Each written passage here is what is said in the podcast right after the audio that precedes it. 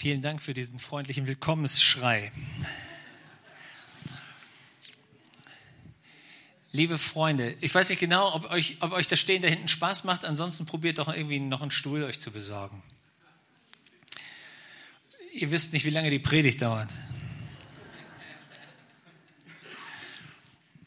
Ich dachte, ich bin klug an diesem Tag. Wir waren beim Apfelpflücken und Ernten und mir hatte das keiner gesagt und ich hatte keine praktische Erfahrung. So habe ich die Äpfel, die auf dem Boden lagen, genauso in denselben Korb geworfen wie die, die ich vom Baum gepflückt habe. Ähm, weil für mich sahen die alle gut aus. Knackig, bissfest, Blender Med werbungsmäßig. Also es war richtig gut. Ähm, nach, einer, nach so ein paar Tagen hatte ich den Job, nochmal nachzugucken und stellte fest, dass meine großartig aussehenden Äpfel plötzlich eine braune Farbe bekommen hatten. Und irgendwann hat mich einer aufgeklärt und gesagt, du, der Punkt ist, wenn du Äpfel, die auf den Boden gefallen sind, zu den von dem Baum gezogenen nimmst, die, die auf die Erde gefallen sind, die haben Druckstellen von diesem Schlag bekommen. Und da entwickelt sich dieser Fäulnisprozess.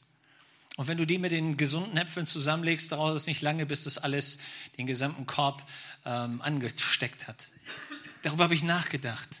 Wie viele Menschen gleichen heruntergefallenen Äpfeln, die auf den ersten Blick richtig gut aussehen, aber im Laufe der Zeit, wenn du mit ihnen zusammen bist, stellst du fest, die haben irgendwo im Leben einen Schlag abgekriegt.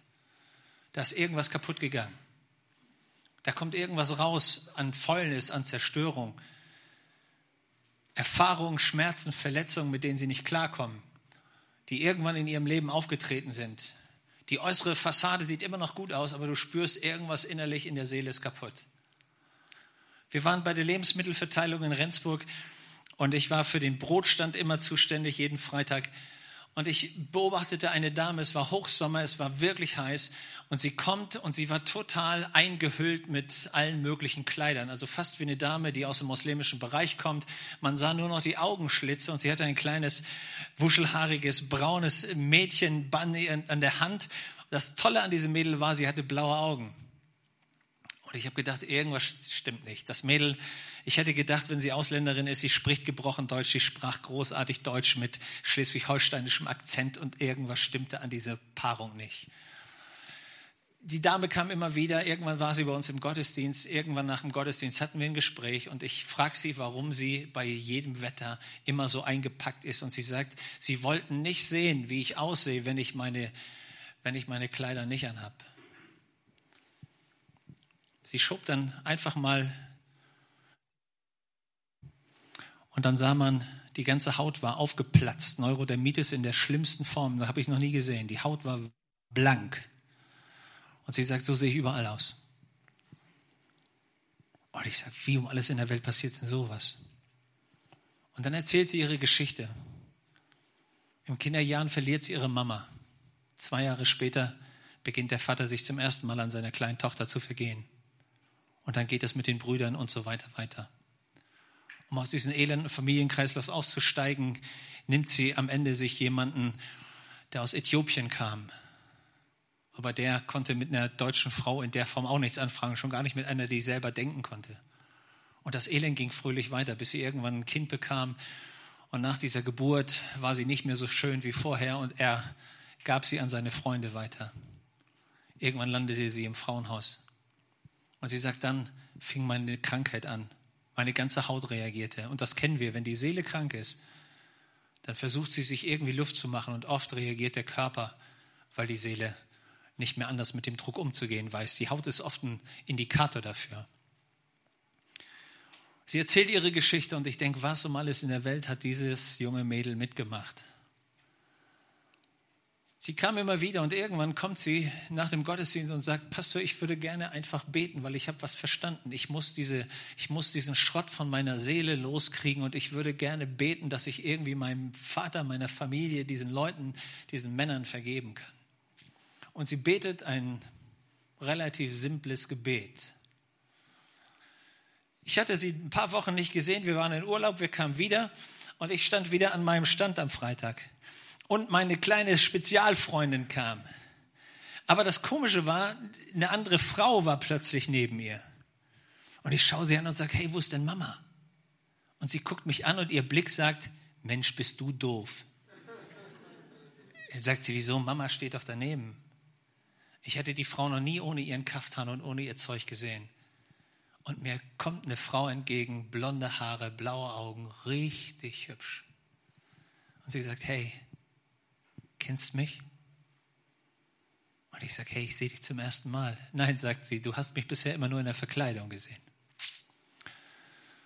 Da war was im Herzen gesund geworden und du konntest an der Haut sehen, wie die ganz normal wurde und nicht mehr Neurodermitis hatte und sich nicht mehr verkleiden musste.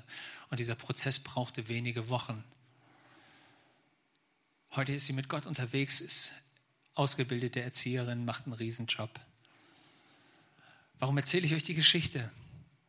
Ich möchte, dass du heute Morgen was verstehst. Du kannst dein Leben lang probieren, die Oberfläche und die äußere Fassade in Schuss zu halten und so zu tun, als ob immer alles in Ordnung ist. Und du kannst diesen inneren Schmerz, der in deiner Seele ist, den kannst du verstecken.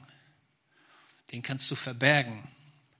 Bereiche, die du nicht angepackt hast, weil sie dir einfach zu schmerzlich erschienen, die kannst du wegdrücken, in ein Gefängnis packen. Aber irgendwann wird dein Körper dir sagen, ich habe Schmerzen und ich mag so nicht mehr.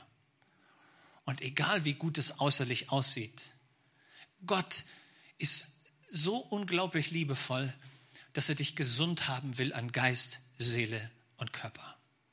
Und deswegen hört Gott nicht auf, an uns zu arbeiten und geht mit uns durch schmerzliche Prozesse. Nicht, weil er uns ärgern will, sondern weil er uns heilen machen will. Ich bin kein großer Automechaniker. Aber wenn mein Motor kaputt ist, habe ich eine Sache begriffen. Es hilft nicht, den Luftdruck aufzufüllen. Aber das kann ich. Nur es nützt nichts, das zu tun, was du kannst, sondern du musst den Fachmann ranlassen, der tatsächlich den Motor und das eigentliche Problem behebt. Stimmt's?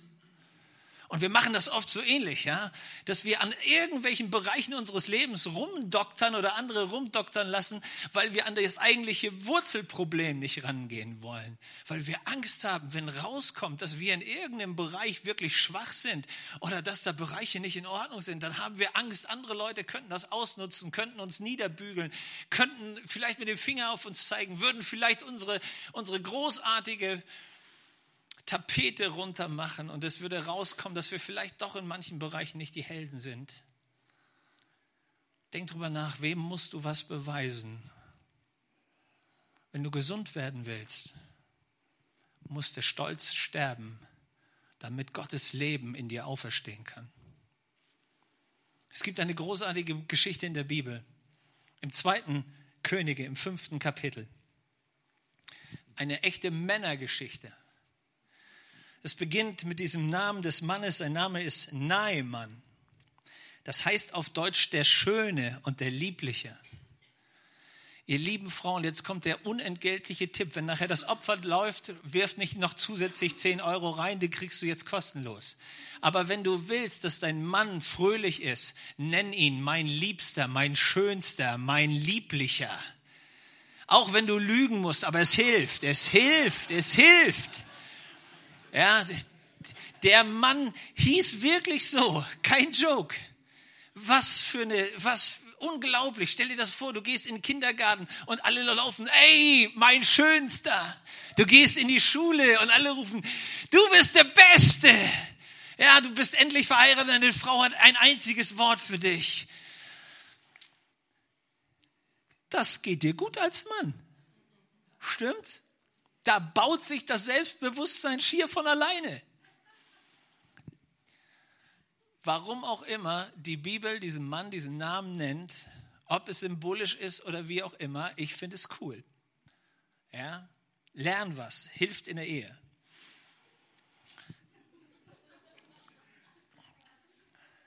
Der Mann vereinigt alles, was man irgendwie braucht. Da steht, Naaman war der Heerführer des Königs von Aram. Aram ist das alte Wort, Syrien ist das neudeutsche Wort.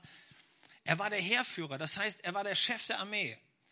Neben dem König war das die zweithöchste Position, die man halten konnte. Gesellschaftlich war der Mann auf dem Top-Level, höher ging nicht.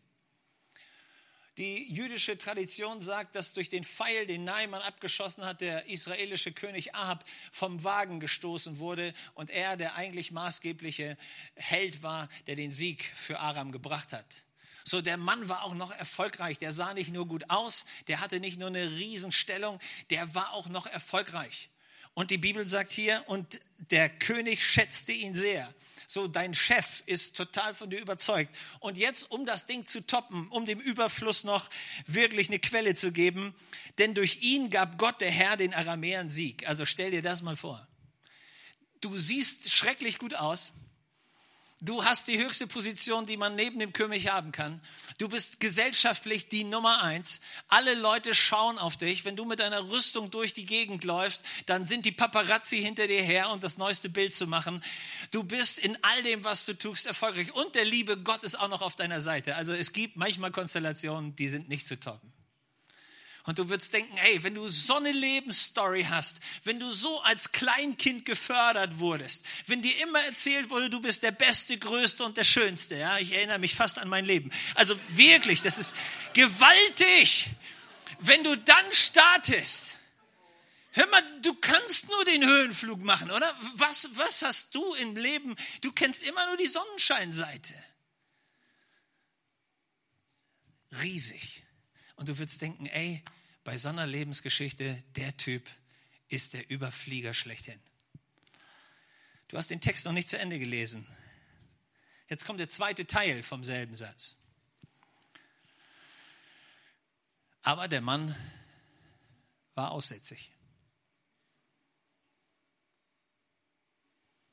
Tödliche Krankheit. Wir merken schon, die Fassade sah noch gut aus, stimmt's? Und jetzt merkst du plötzlich, der Kern verfault im wahrsten Sinne des Wortes. Und du denkst, hey, das gibt's doch gar nicht. Das, bis eben war ich noch gut drauf. Und jetzt kommt der Teil, der uns zu denken gibt. Aber er war aussätzig. Irgendeine Hautkrankheit, wo die Nervenzellen absterben und irgendwann wirst du völlig gefühllos und taub. Du spürst nichts mehr, deswegen merkst du auch nicht, wenn du dich verletzt. Das bedeutet, irgendwelche Entzündungen, du kriegst sie gar nicht mehr mit und irgendwann stirbt, sterben ganze Körperteile ab. Deine Haut wird zerfressen von irgendwas, was sich da drauf legt. Neurodermitis wäre noch richtig nett dagegen. Und du kannst gar nichts machen. Und du weißt, es gibt keine Hilfe.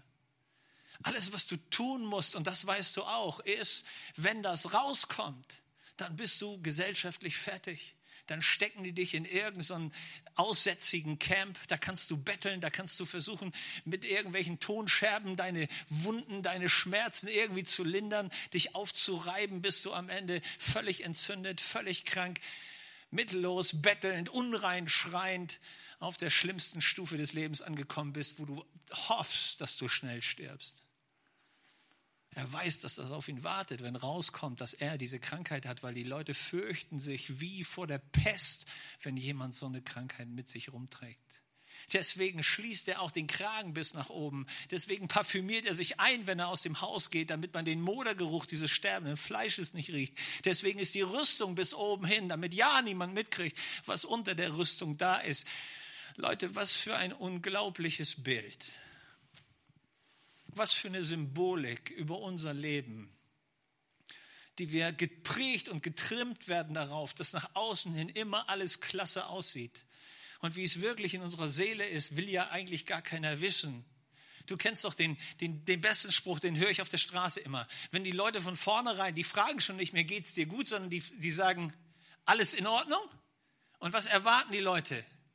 Dass du wie antwortest? Ja, alles Paletti, alles cool. Die würden doch völlig aus dem Glauben, vom Glauben abfallen, wenn du plötzlich sagst, nee. Mir geht's so bescheiden wie selten. Und schön, dass du nachfragst. Nimm eine halbe Stunde Zeit, ich würde dir gerne was erzählen. Du weißt genau, was passieren würde, wenn du das machst. Eigentlich interessiert niemand, wie es dir geht. Hauptsache, die, die, die äußere Schale sieht gut aus. Wir haben uns daran gewöhnt, dass mit Botox wir fast alles irgendwie wieder glatt kriegen. Aber tief im Herzen weißt du, das stimmt so nicht. Die Frage ist, wo kriegst du Hilfe? Weil nein, man kannte diesen Moment. Wenn er nachts, wenn keiner mehr da war, wenn seine Frau schon im Bett war, dann stellte er sich vor den Spiegel im Badezimmer und dann schaute er in den Spiegel und dann sah er, wie diese Krankheit mehr und mehr und mehr von seinem Körper in Beschlag nahm. Und er wusste, er ist ohnmächtig, es gibt keine Chance, das frisst ihn. Er, der anderen Befehle geben konnte, sich selber konnte er keine geben. Der über andere Dinge siegen konnte, über sich selber konnte er nicht siegen. Er wusste, er ist ein Gefangener in seinem eigenen Körper, er ist ein Gefangener in seiner Seele, er ist ein Gefangener in seiner Sünde, er ist ein Gefangener in seiner Sucht, er ist gefangen an seinem eigenen Charakter und er kommt nicht raus. Vielleicht ist das genau deine Geschichte. Du tust so cool nach außen und wenn die Droge kommt, kannst du nicht widerstehen. Du hast eine große Klappe, wenn es um irgendwas geht, aber tief in der Seele, wenn du in den Spiegel schaust, siehst du einen total minderwertig fühlenden, ängstlichen Typen, der nur mit der großen Klappe versteckt, was wirklich an Elend und Schmerz in der Seele ist. Und du kannst es niemandem erzählen.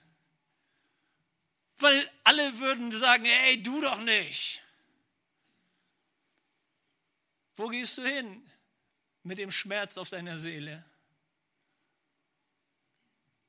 Wann darfst du echt sein und sagen, hey, so sieht's aus? Mein Pastorenkollege, der rausfliegt aus seiner Kirche, weil die Leute mitkriegen, er ist alkoholabhängig. Aber warum wurde er alkoholabhängig? Weil er mit dem Druck nicht fertig wurde weil er mit der Menschenfurcht nicht fertig wurde, weil er mit seiner Minderwertigkeit nicht fertig wurde und der Pastorentitel auch nicht half, um sich besser zu fühlen, weil jeden Sonntag war die Herausforderung und er wusste, ich kann den Leuten eigentlich nicht begegnen, weil ich habe selber nicht genug. Du stehst im Lobpreis und um dich zu dopen im Lobpreis musst du vorher erstmal drei Stunden dir selber Lobpreis anhören, damit du selber irgendwie psychisch und seelisch auf die Ebene kommst. Aber wirklich tief im Herzen hättest du das Bedürfnis zu sagen, ey Leute, mir geht es echt übel, ich brauche irgendwie eine Begegnung mit Gott, aber das darf man natürlich nicht sagen. Was machst du mit deiner Seele? Und dieser Mann hatte für sich entdeckt, ich kann mich verstecken. Und verstecken, das konnte er gut. Aber man roch es mittlerweile. Und irgendwann, wenn du mit genug Leuten umgeben bist und sein Haus war groß, er hatte eine Menge Besitztümer, er hatte eine Menge Leute, die mit ihm unterwegs waren, eine Menge Gesinde und Diener und irgendwann war das durch die Belegschaft durch. Unser Chef hat ein echtes Problem. Aber niemand hatte für dieses Problem eine Lösung. Es hat auch sich niemand getraut, da laut drüber zu reden. Das macht man nicht. Es gab eine junge Frau, eine kleine Dienerin wird extra im Text betont. Und diese junge Frau, die kam aus Israel. Mist. Das war eine Sklavin. Er war derjenige, der Israel platt gemacht hatte. Er war der Schlechter von Israel. Vielleicht war seine Armee, seine Einheit diejenige, die das Dorf dieses Mädels platt gehauen hatte. Vielleicht hat sie zugucken müssen, wie ihre Brüder und ihre Schwestern umgebracht wurden. Und genau in den Haushalt dieses Schlechters wird sie gebracht. Ich weiß nicht genau, was dieses Mädel jeden Morgen gefühlt hat, wenn sie aufstand, um diesem Mann zu dienen. Aber wir werden, wir werden nicht erstaunt, wenn in ihrem Herzen Zorn und Wut und Bitterkeit und Hass gewachsen wäre.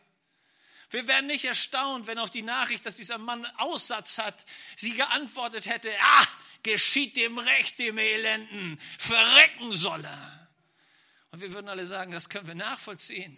Wir verstehen dein Herz, wir verstehen, was du innerlich fühlst.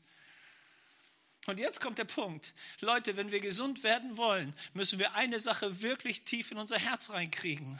Dass das, was du an Segen willst von Gott, das ist, was du anderen gewähren musst. Nochmal. Wenn du Gnade und Segen und Vergebung von Gott willst, musst du dich entscheiden, das zu gewähren. Wir alle kennen das, das beten wir im Vater unser. Vergib uns die Schuld, wie wir vergeben den Schuldigern. Das ist die Herausforderung. Und liebe Freunde, wir haben alle genug Grund und wir kennen genug Menschen, die uns verletzt haben. Wir kennen genug Leute, die uns rumgestoßen haben. Wir kennen genug Leute, die in unser Leben schlecht reingesprochen haben. Wir kennen Menschen, die uns erniedrigt haben. Wir kennen das alles. Aber Leute, der Weg zur Heilung ist nicht der, darüber nachzudenken, wer hat mich alles verletzt, sondern das Geheimnis ist, ich bin begnadigt durch die Liebe und die Vergebung Gottes, um andere zu begnadigen und freizusetzen. Und wenn du diese Lektion nicht lernst, bleibst du dein Leben lang krank. Und deine Seele bleibt krank. Und dieses Mädel, wie immer sie das macht, ringt sich durch, klopft eines Tages an die Tür bei ihrem Chef und sagt, Herr General, ich weiß die Lösung. Bei mir zu Hause in Israel gibt es einen Mann Gottes, der heißt Elisa. Weiß einer, was Elisa auf Deutsch bedeutet? Gott ist Hilfe. Ich kenne den Ort, wo Hilfe ist und Gott ist die Hilfe. Gott ist die Hilfe für dich, mein Chef und General. Und ich habe über diese Antwort nachgedacht, weil, hey, Naaman war verzweifelt und die Lösung wohnte schon in seinem Haus. Ich staune über Gottes Gnade. Du weißt eigentlich immer um die Lösung. So viele Leute begegnen mir und sagen, hey, ich wusste nicht, was ich machen sollte, bis ich angefangen habe zu beten. Genau, die Lösung ist schon bei dir. Du musst nur anfangen, deinen Stolz runterzuschlucken und Gott um seine Hilfe zu bitten. Da beginnt das eigentliche Wunder. Stimmt's? Und das ist gar nicht weit weg. Es ist oft nur ein Gebet neben dir. Aber du musst den Stolz runterkriegen. Und dieses, ich hab's im Griff, ich krieg's schon hin. Leute, macht euch keine Sorgen. Nein, du kriegst es nicht hin, sonst wärst du nicht da, wo du bist. Lüg dir nicht immer in die Tasche.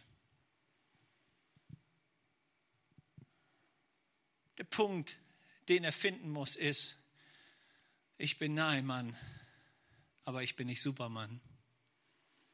Ich brauche Hilfe.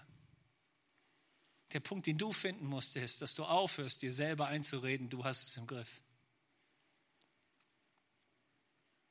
Ich habe über diese Antwort nachgedacht. Weißt du, was das bedeutet für Naaman? Du musst in diese Nation zurück, die du gerade geschändet und geschlachtet hast. Du musst die Leute um Hilfe bitten, die du gerade fröhlich getreten hast. Du musst deinen Stolz runterschlucken und zu denen als Bettler und Hilfesteller kommen, über die du gerade triumphiert hast, über die du gerade mit deinem Stolz gesagt hast, hey, ich habe euch besiegt, ich bin der Chef hier. Das sind die Leute, zu denen du gehen musst, um zu sagen, ey, bitte, ich brauche euer Gebet. Ich brauche eure Lösung. Es ist erstaunlich, wie Gott das macht, oder? Wisst ihr, was ich entdecke? Wenn Gott dich heilen will, muss der Stolz sterben. In 1. Petrus 5 steht, Gott widersteht dem Stolzen, aber dem Demütigen, dem gibt er Gnade. Ich sag dir was, du kannst von Pontius zu Pilatus rennen, um von irgendwo Hilfe herzubekommen und Heilung herzubekommen. Aber solange du auf dieser Haltung bleibst, ich weiß, wie es geht und nach meinem Kopf muss es sein und ich bin das Maß aller Dinge, mach dir keine Sorgen, Gott wird dir gar nichts geben.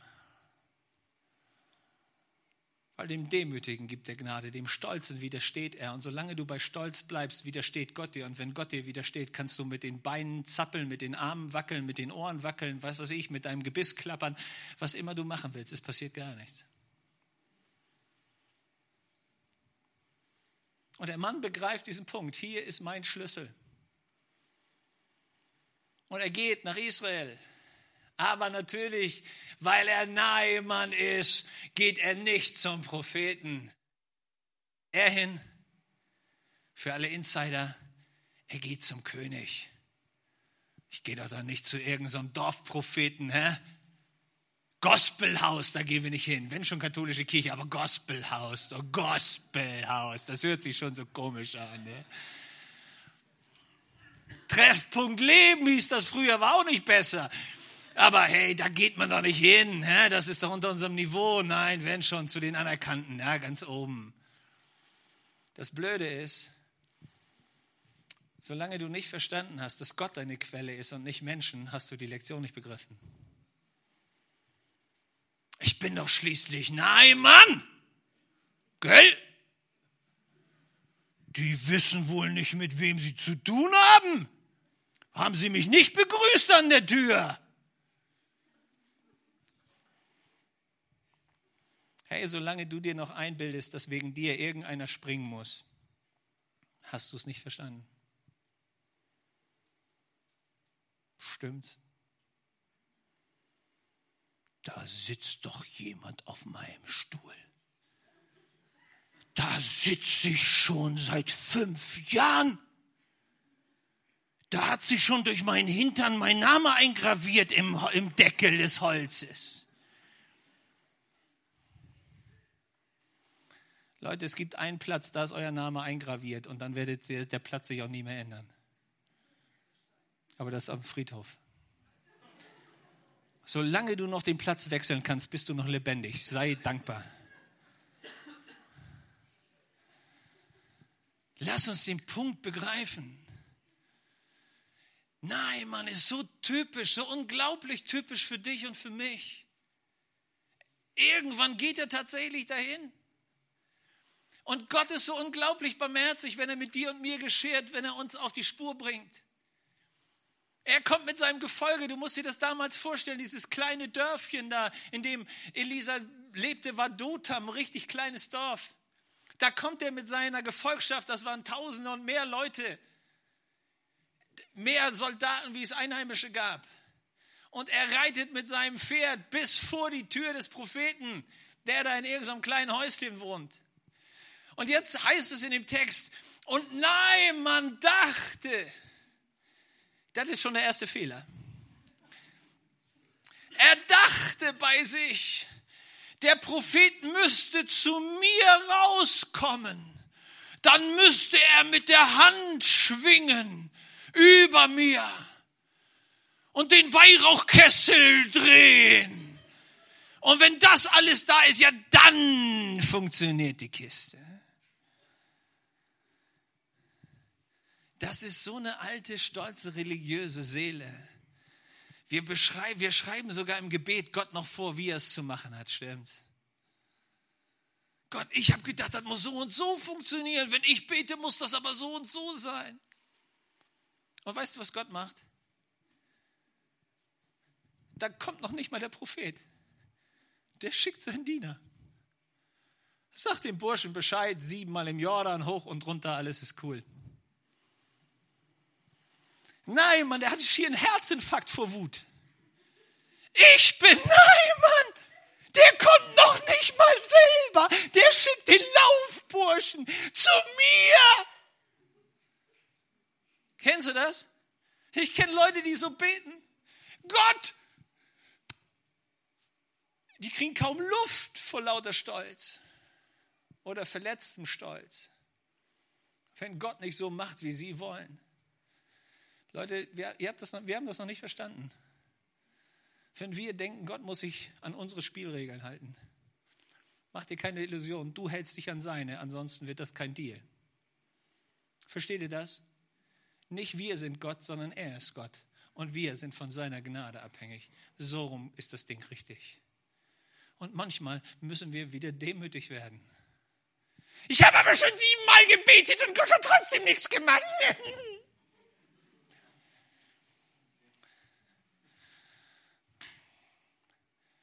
Das ist Kindergehabe, infantiles Getue. Aber das hilft niemandem.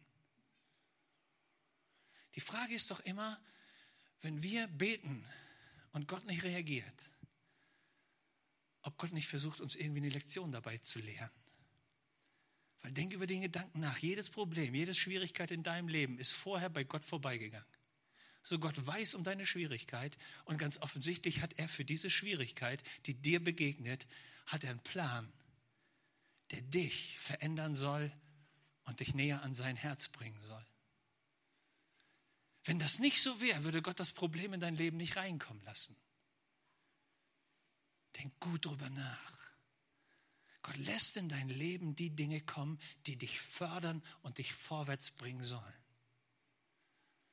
Und manchmal denken wir, Gott, ein bisschen weniger Förderung würde mir auch gut tun. Aber er kennt dich besser als du dich selber, stimmt's? Er kommt zu ihm und sagt, hör mal, siebenmal im Jordan. Und Neimann war schon wieder dem Herzinfarkt nahe. Im Jordan?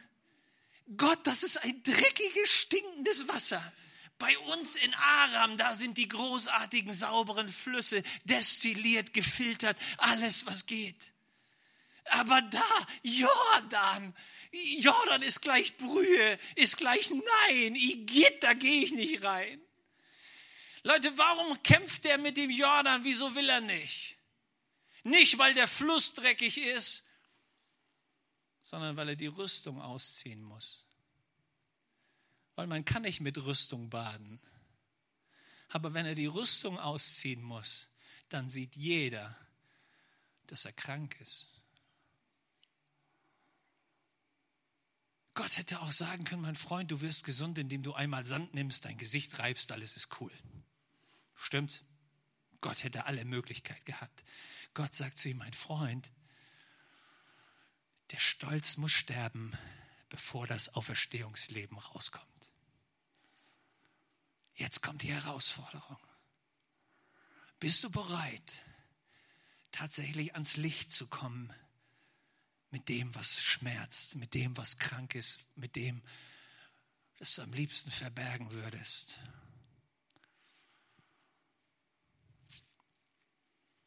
Im Jakobusbrief steht, bekennt einander die Sünde, damit ihr geheilt werdet. Alles, was du verstecken und heimlich machen willst, wird unheimlich. Wird dich fressen. Wird deine Seele fressen. Alles, was du ins Licht bringst, kann gesund werden. Stimmt's? Das ist der Punkt, warum Gott die Dinge beleuchtet, die schräg sind.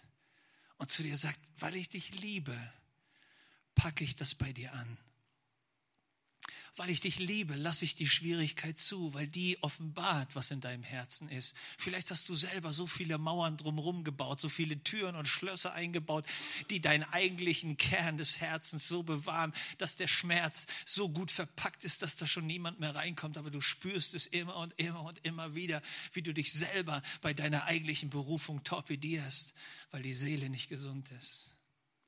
Und dann lässt Gott diese Schmerzprozesse durch Schwierigkeiten zu, wo wir sagen, Gott, du musst was an mir verändern, so kann das nicht weitergehen. Stimmt's, es ist Liebe, die uns nicht so lässt, wie wir sind. Und Neimann trifft die Entscheidung gegen Stolz, gegen Menschenfurcht, gegen was auch immer und er packt seine Rüstung zur Seite und er steigt ins Wasser. Und er steigt rein einmal, zweimal, fünfmal, sechsmal. Wie oft hat Gott gesagt rein? Siebenmal. Fünfmal wäre zu wenig gewesen.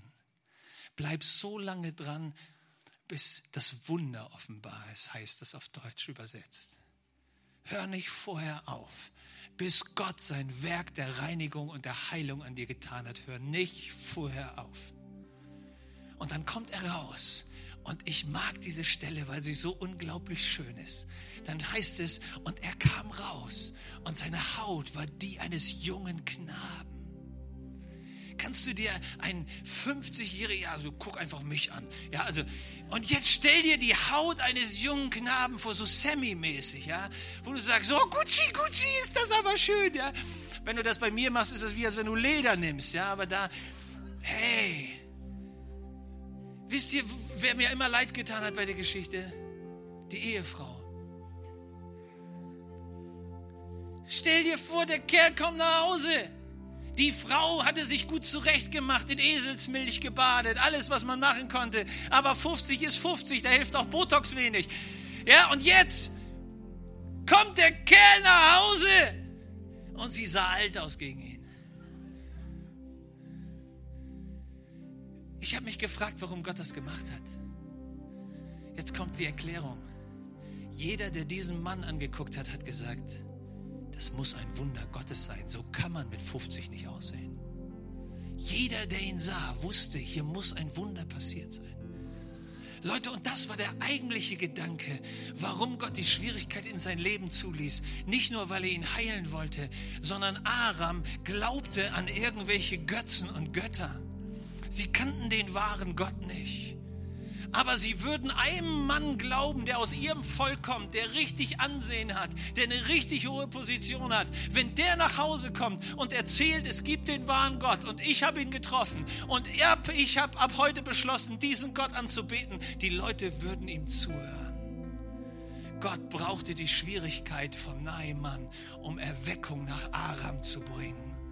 Er brauchte den Schmerz dieses Mannes. Er brauchte die Krankheit dieses Mannes, damit dieser General von seinem Stolz runterkommt, den wahren Gott anbetet und ihn ehrt und ihn mitnimmt. Und wenn du den Text zu Ende liest, dann steht da, und er nahm Erde von Israel mit und sagte, wenn ich nach Hause gehe, werde ich einen Altar bauen, um den wahren Gott anzubeten. Und durch den Mann bringt Gott Heil in dieses Land zurück. Das war Gottes Plan. So, wenn Schwierigkeit in dein Leben kommt, Fang an zu beten und zu sagen, Gott, was möchtest du tatsächlich damit tun? Und wenn du hörst, wird Gott dich durch die Schwierigkeit zu einem unglaublichen Segen für andere Leute machen. Das ist immer sein Ziel. Nicht nur dich zu heilen, sondern dich zu einem Instrument der Heilung für andere zu machen. Gottes Plan. Er liebt es, Menschen zu heilen. Er liebt es, deine Seele zu berühren. Er liebt es, deinen Körper gesund zu machen. Aber was ihn begeistert ist, wenn du ein Instrument seiner Liebe für andere wärst. Das ist das Geheimnis. Ich schließe mit einem Beispiel aus der Erweckungsgeschichte. Argentinien war ein Land, das über Jahre und Jahrzehnte für das Evangelium verschlossen wurde. Bis 1954.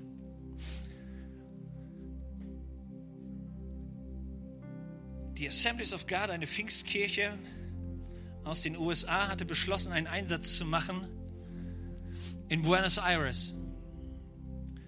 Aber der Evangelist fiel aus. Und ein Mann aus der zweiten Reihe, sein Name war Tommy Hicks, wurde beordert einzuspringen. Man hatte das Atlanta Stadion in Buenos Aires mieten wollen. Aber die paar Christen, die es gab, haben keine Genehmigung bekommen. Weil unter dem Diktator Perron alles, was irgendwie mit dem christlichen Glauben zu tun hatte, unter den Tisch gebügelt wurde. Tommy Hicks war in seinem Hotelzimmer, so sagt die Geschichte. Und er betete mehrere Tage. Und am vierten Tag bekommt er von Gott den Eindruck, er soll zum Präsidentenpalast gehen und sich einen Termin beim Präsidenten holen. Aber allen war klar, da wird niemand vorgelassen. Schon gar nicht irgendein so Prediger aus Amerika. Und er geht an diese Pforte, die Soldaten sind da und sie fragen ihn, was, was er will. Und er sagt, ich brauche ein, brauch eine Unterredung mit Präsident Perron. Und die sagen, niemals.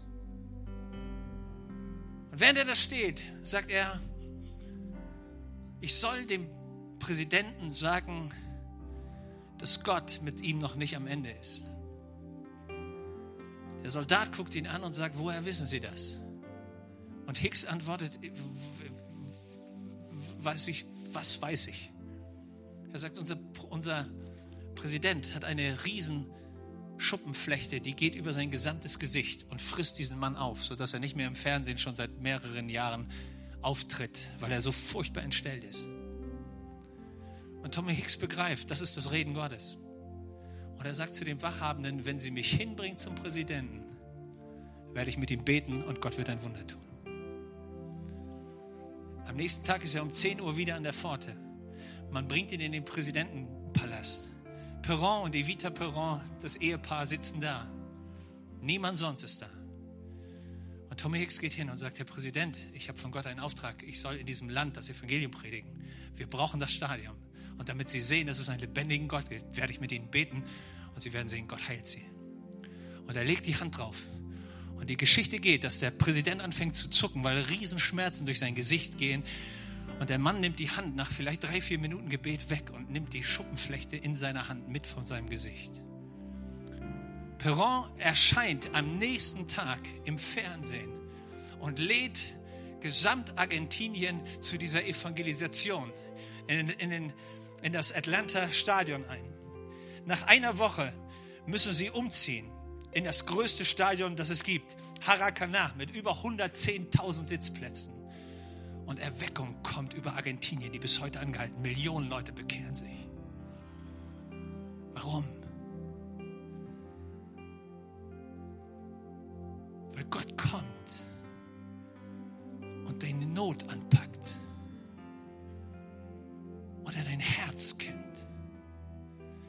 Wenn die Schwierigkeit aussieht, als wenn sie dich raushauen würde, sagt Gott zu dir, die Schwierigkeit ist dazu da, weil ich meinen Segen freisetzen will. In dir, durch dich, mitten rein in die Situation.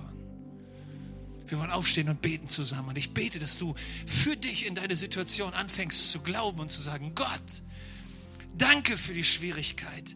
Danke für die Herausforderung. Danke, dass du nicht aufhörst, an mir zu arbeiten. Und danke Gott, dass du mich gebrauchen willst um ein Segen zu werden, ein Segen freizusetzen, deine übernatürliche Kraft freizusetzen, wo immer ich bin.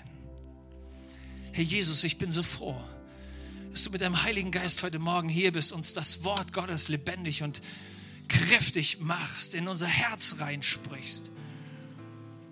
Und wir entdecken, du bist lebendig. Und Gott, so wie du mit Naaman nicht aufgehört hast, bis an die Wurzel seiner Not zu gehen, um ihn wirklich zu heilen nach Geist, Seele und Leib, so hörst du nicht auf, in unserem Leben zu arbeiten. Und wir danken dir für dieses enorme Privileg, dass du in deiner Liebe hinter uns hergehst. Vater, und ich möchte beten, wie David gebetet hat. Prüf mich, Herr. Schau in mein Herz. Wo Wege sind, die dir nicht gefallen, Gott, lehr mich umzukehren. Gott, wo mein Stolz mir im Weg steht, lehr mich umzukehren. Gott, wo Sünde mein Leben festhält und ich mit dem Teufel kooperiere, lehr mich frei zu werden. Gott, ich danke dir dafür, dass jede Not und jede Schwierigkeit am Ende durch dich schon längst die Lösung gefunden hat. Und du in deiner Barmherzigkeit uns diese Wege zeigst. Dank dir dafür, dass du auch heute dieser Gott der Lösung bist. Und ich will dich ehren. Ich will dir sagen, dass ich dankbar bin für deine Gnade und deine Liebe, Herr. Lass uns Gott so anbeten mit diesem nächsten Song, ihm eine Antwort geben weil er ist wirklich derjenige, der uns aus dieser Knechtschaft rausholt.